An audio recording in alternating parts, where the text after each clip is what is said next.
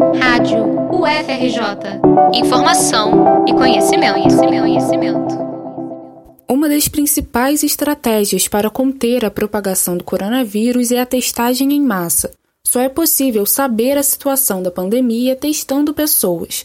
Assim, medidas de flexibilização ou implementação do isolamento são feitas de forma responsável.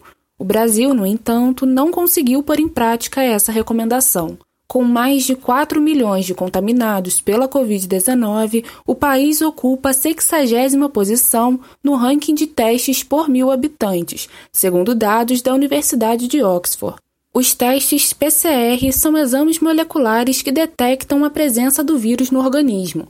São mais confiáveis, mas dependem de equipamentos específicos e mão de obra capacitada, além de insumos que estão em falta. Já os testes sorológicos, também chamados de testes rápidos, passaram a ser usados por sua praticidade.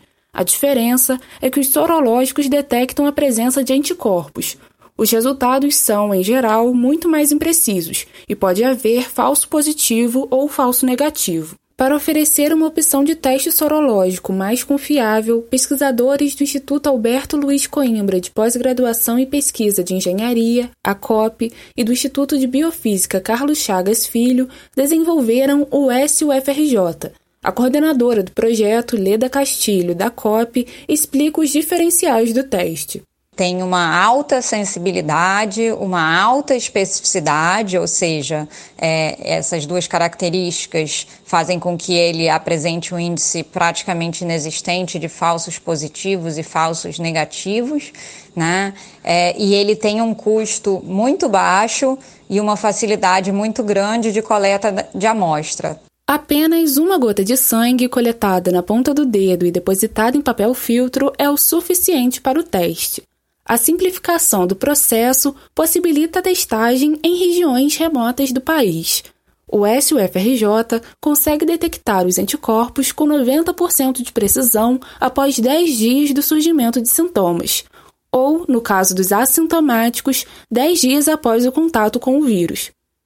A partir de 20 dias, o teste detecta o vírus com 100% de precisão. Outros testes sorológicos disponíveis no mercado não chegam a 72% de acerto e são muito mais caros que o SUFRJ, que tem custo de R$ 5,00.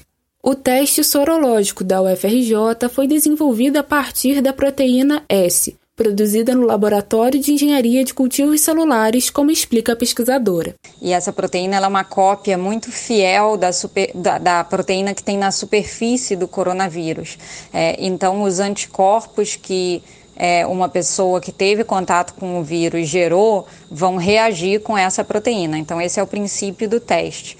Né? E o fato de que nós estamos produzindo uma proteína que é uma cópia muito fiel né, e que é purificada até altos níveis de pureza no nosso laboratório e por um custo é, muito baixo, permitiu que a gente desenvolva um teste que é muito sensível, muito específico e de custo muito baixo. André Vale, coordenador do Laboratório Intermediário de Biologia de Linfócitos do Instituto de Biofísica da UFRJ, destaca a importância do desenvolvimento do teste para a ciência brasileira.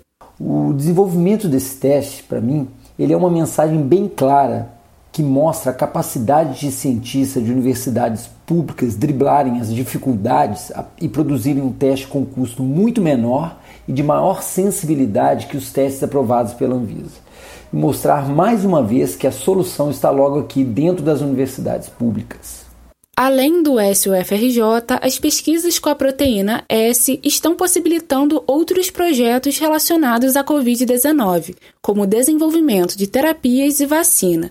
Os testes sorológicos da UFRJ serão inicialmente utilizados na cidade universitária e depois poderão ser oferecidos à população em geral.